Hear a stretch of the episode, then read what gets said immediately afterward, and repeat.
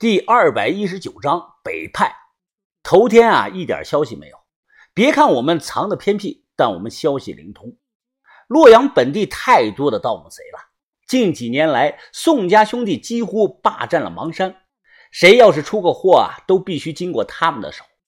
他们早就搞得行里人啊是怨声载道，敢怒不敢言，都不知道有多少人天天上香祈祷宋家兄弟倒台。李爷啊，这是玉石俱焚，这一举动深得其他人的敬重，所以有很多人乐意帮我们打听消息。这些道上的消息啊，口口相传，一层传一层，最终啊汇集起来，传到了邙山上这不起眼的小庙中。那一年那几天呀，整个洛阳表面平静，但实则是暗流涌动。如果有那个时候的行里人啊，肯定会记得。大街上，同行们之间讨论最多的不是哪哪又出大墓了，谁又发大财了，反而私底下小声讨论最多的是这些话。哎，兄弟，哎，怎么样，啊兄弟，那几个判了没有啊？不知道啊，兄弟啊，都在等消息嘞。哎，李爷真他妈爷们儿啊！啊，他这辈子肯定是出不来了，我他妈真佩服他。是啊，我也佩服啊，加我一个。元宝啊，变得有些精神恍惚，经常呢会做些小动作，比如说绑上几分钟的鞋带，一连不停的抽上四五根烟等等。但你跟他说话呀，他又很正常，也不再说找小霞了。至于他这种状态啊，我也不太懂。又过了一天，我正在洗衣裳呢，帮主突然急匆匆的下来说：“呃，有消息了，呃，王八头有准确的消息了。哦，快说。”他扶了扶眼镜，兴奋地说道：“啊，天大的好消息啊！宋氏到了，真的！”把头站起身来问道：“没跑的，基本上是板上钉钉了。内部传来消息，他们全部这个了。”说完话，他两手挨在一起，比了个动作。“好啊！”把头松了口气，又问道：“李爷呢？”这人收敛了神情，叹了声，说道：“李爷啊，出不来了。”大概率是死刑。把头又问：“小霞呢？就是那个女孩，有没有消息啊？”“没有啊，那毕竟是李家的遗孤。这个道上的兄弟们都尽力了，就真的一点信息都没有啊。按照我们的经验推测啊，九成是……哎。”他话没说完，但我知道他什么意思，就是小霞死了，被杀了，或者被抛了肚子扔到哪儿。根本找不到了。元宝在场，这些啊，我们都心知肚明，只是都没有明说罢了。奇怪的是啊，元宝听了这些话的反应，他并没有像前几天晚上那样啊大哭大叫，反而没有吭声，就是斜着个眼，面无表情的不停的抽烟。他现在的烟瘾非常大，我一天一包不到，他现在是一天三包都不够啊！哎，这事儿整的。把头仰天长叹：“啊，不管怎么说吧，总算有了个结果。如果帮主打听到的内幕消息落实，把头相信啊，会在几天之内在报纸上看到消息。”王八头，那你们还要在这里住吗？我们不了，只要宋家一倒，我们也不用躲躲藏藏了，我们马上就离开。这几天你辛苦了啊！不辛苦，应该的。那咱们就后会有期了。把头拱了拱手，哦，后会有期。下了山，我们去了泡菜妹那里。豆芽仔和小轩啊也在这儿。之前把头说啊，大妹子那里紧，让他们抽空帮忙找墓。哦，爸，这几天你们去哪儿了？见到我，泡菜妹跑过来打招呼。我一愣，上下看着她说：“哎，你脸上怎么回事啊？”怎么右眼肿成这个样子？听我这么问，他站在原地，嘴巴一撇，看着眼泪就要掉下来了。哎呀，快过来，疯子！豆芽仔把我拉到了一旁，郁闷的说道：“是小轩把人家打成这个样子，打了人家两三次了。疯子，你不知道啊？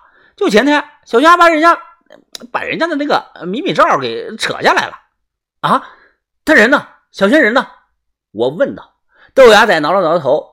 哎，外面有个破马棚。哎，小轩啊，宁愿住在马棚，也不在这里住。我就想啊，小轩太冲动了，动手把人打成这个样子，那眼睛肿的。我招手说道：“哎，你跟我去，咱们去看看小轩。如果是他做错了，我让他给你道歉啊。”泡菜妹后退了两步，脸色发白，她连连的摇头说道：“欧巴，我不去，我没有招惹他，打了我两次了，我不敢过去。”说完，她抹了抹眼，感觉是哭了。我皱着眉问道：“啊，真的？你你你真的没有招惹他？”他连连的点头，说：“我就是无缘无故挨了打，还让我替他做主。”我转头啊去了那个旧马棚，说是马棚啊，其实早就不养马了，说杂物间更合适。小轩呢，躺在破沙发上，正翘着二郎腿玩手机游戏，露出的小蛮腰和肚脐眼儿。我咳嗽了一声，小轩立马就坐了起来。他高兴地问道：“疯子，你什么时候回来的？于哥和把头也来了吗？你过来，你过来，你打人家了，还扯人家的那个啊？是啊，我扇他了，怎么了？”还没等我细问，小轩突然阴阴的一笑的说道：“哼。”云芳，你不知道啊！我告诉你个秘密。小轩伸出拳头说：“啊，他最多啊，才这么大点儿，都是假的，都是撑起来的。我一拿掉，他就露馅了。哼哼，他妈的还能装呢！”我开始没反应过来，想了几秒钟才明白，差点笑出来了。小轩说：“太小了，还没有他拳头大呢。”这个啊，我之前真没有看出来，可能是穿了那种挺美吧。我回去后，把头正笑着和老太太在院子里谈话呢。把头不断的点头说道：“啊，大妹子，你有所不知啊，我一直考虑怎么帮你。虽然是困难重重，但我从来没有想到过放弃，只是想帮你尽快了结这桩心愿呐。”老太太听了把头的话，有所触动，一直说：“老王，我知道，非常感谢啊，辛苦你了。”哦，没事没事算不上辛苦，我们准备啊再住上两天，帮老太太啊找到祖墓，然后啊跟元宝道个别就离开洛阳。结果就在这天晚上，那部陌生手机突然响了。这个手机啊是之前啊在野菜筐子里捡到的，青姨一直带着。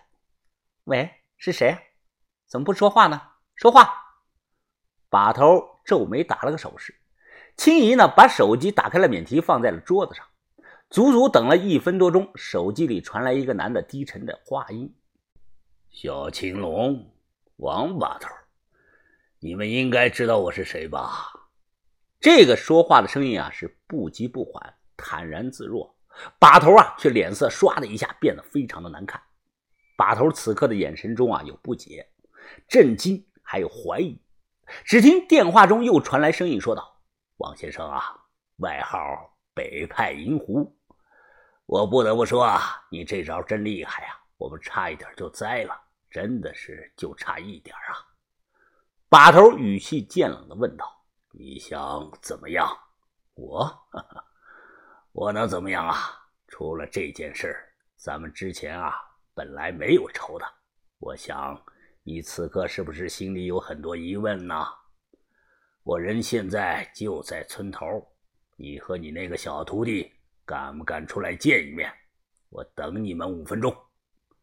话音一转，他突然笑了，似乎电话那头他笑的正在抹眼泪哈哈哈北派，北派，银狐呀！李爷不也是北派的吗？我怎么感觉就是个笑话呢？哈哈哈。什么北派南派的？下一秒，电话忙音传来，那头挂了。把头站在原地，揉了揉太阳穴，一边揉，把头一边开口说道：“云峰啊，你跟我去见一下这个人。”把头，你……把头睁开眼睛，声音中气十足，冷漠的说道：“北派不是一个门派，不是一个组织。”更不会是一个笑话。我们传承百年，岂能容一个野路子如此嘲讽？是李爷输了，不是我王显生输了。我王显生这辈子未输于人。野路子就算通到天上，依然是野路子，而把头就是把头。说到这儿，把头声音陡然提高，眼中是寒芒乍现了。他怎么敢侮辱我北派无人？哼！去，叫田三九马上来洛阳。